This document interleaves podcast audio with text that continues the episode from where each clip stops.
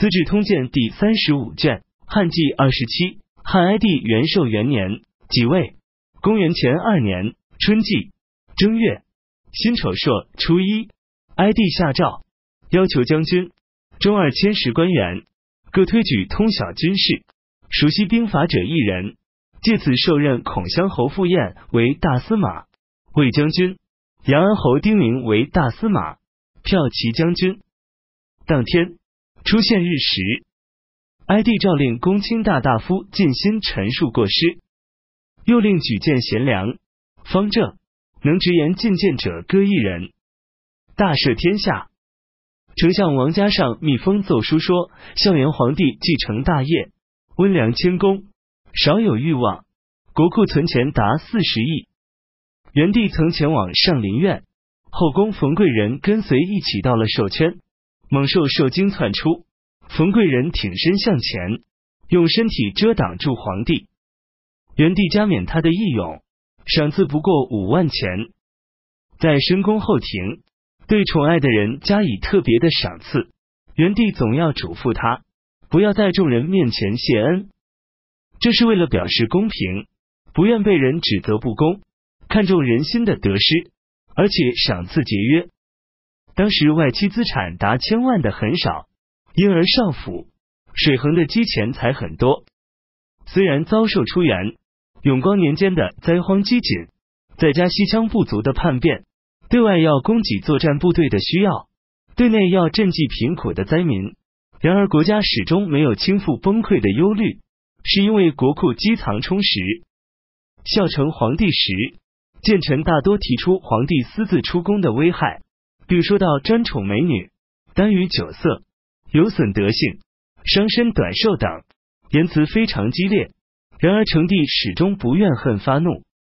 宠臣淳于长、张放、史玉三人，史玉多次被贬退，家资不满千万。张放被斥退逐回封国，淳于长在监狱中被拷打致死。成帝并不以私爱而妨害公义，因此。虽然因宠爱内宫而招致很多讥讽，但是朝廷安定平稳，这才能把大业传给陛下。陛下在封国之时，喜好诗经、书经，崇尚节俭。征召前来长安时，一路经过的地方都称颂陛下的美德，这正是天下之人把希望转而寄托在陛下身上的原因。初即位时，陛下更换帷帐，撤去锦绣。车马和坐席的靠垫不过用提增包边而已。每逢供皇寝庙应当兴建，都因怜悯百姓劳苦，考虑国家经费不足，为了公益割舍亲情，总是暂停修建，直到最近才开始动工。可是驸马都尉董贤。也在上林苑中兴建官衙，陛下还为他修建了宏大的宅地，开门朝着皇宫的北门。引王渠灌注园林水池，陛下派使者监督施工，赏赐立足，超过修建宗庙之时。董贤母亲患病，由官家长安的厨官提供祈祷的用具和食品，道路过往行人都可获得施舍的饮食。陛下为董贤制造器具，做成后必须奏报陛下审查，才可送去。如果工艺精巧，还特别赏赐工匠。即便是奉献宗庙、奉养三公太后，也没有达到这种程度。遇到董贤家招待宾客、举办婚礼以及亲戚相见坤，由各官署一起贡献财物，甚至赏赐仆人、奴婢的钱，一人达十万钱。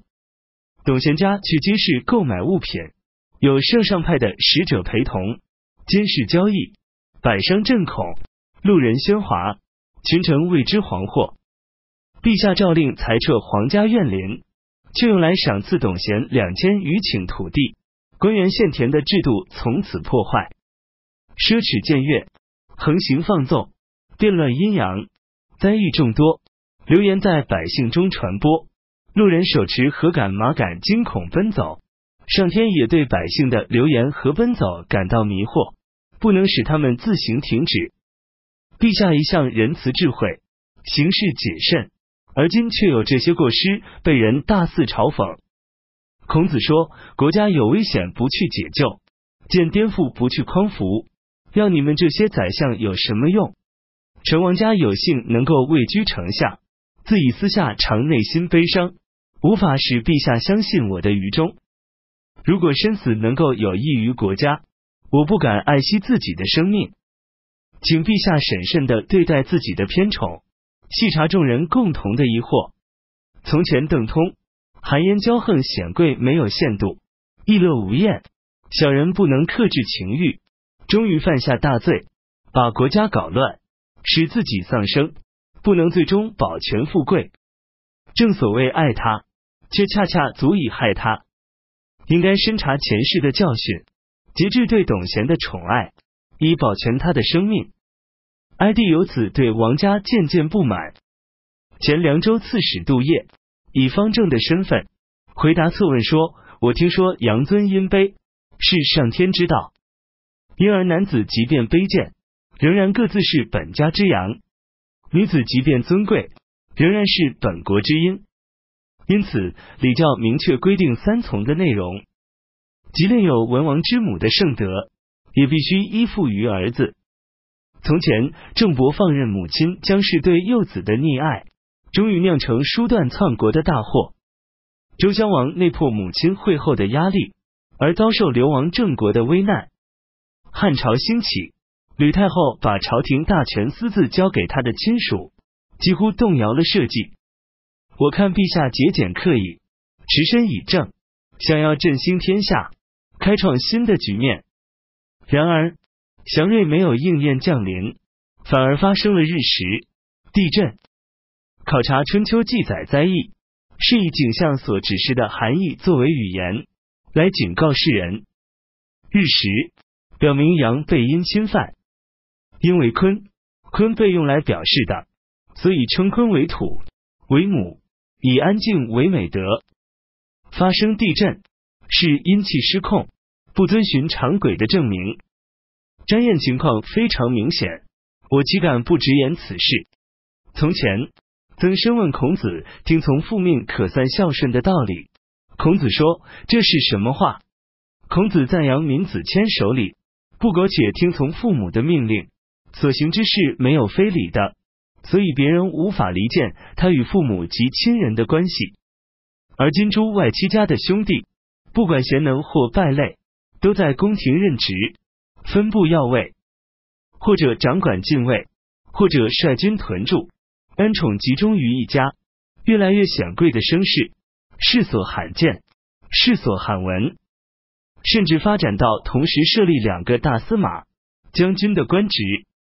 古时皇甫虽强盛，三环虽势大，鲁国虽建立三军，然而与今天的皇亲国戚相比，就逊色了。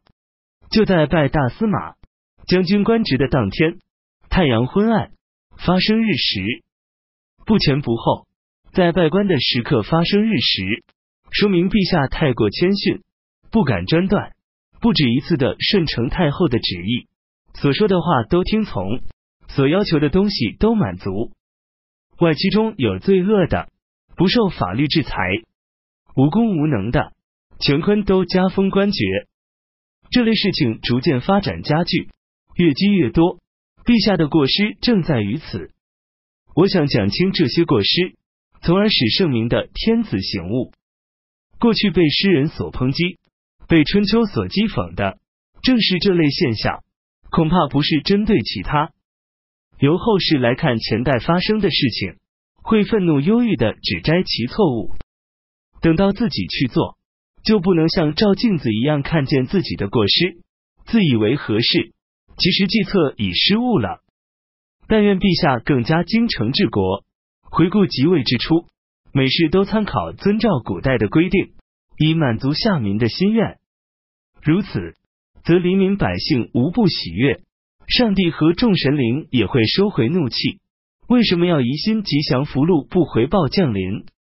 哀帝又征召孔光到公车，询问关于日食之事。受任孔光为光禄大大夫，官至中二千石。任几世中，地位仅次于丞相。当初王莽返回封国后，闭门不见宾客，以求自保。他的次子王霍杀死家奴，王莽严厉责备王霍，命他自杀。在封国三年，官吏百姓上书为王莽呼冤的数以百计。到本年，贤良周护、宋崇等在朝廷对策时，又大大颂扬王莽的功德，为他辩冤。哀帝于是征召王莽以及平阿侯王仁回到京师，让他们侍奉太皇太后。董贤利用发生日食这一变异，阻止赴宴。西福宫对匈奴挑动战争的计策。辛卯一物，哀帝收缴赴宴，印信绶带，罢免官职，让他离开朝廷，回到宅地。丁巳正月十七日，皇太太后傅氏驾崩，与元帝合葬卫陵，称为孝元父皇后。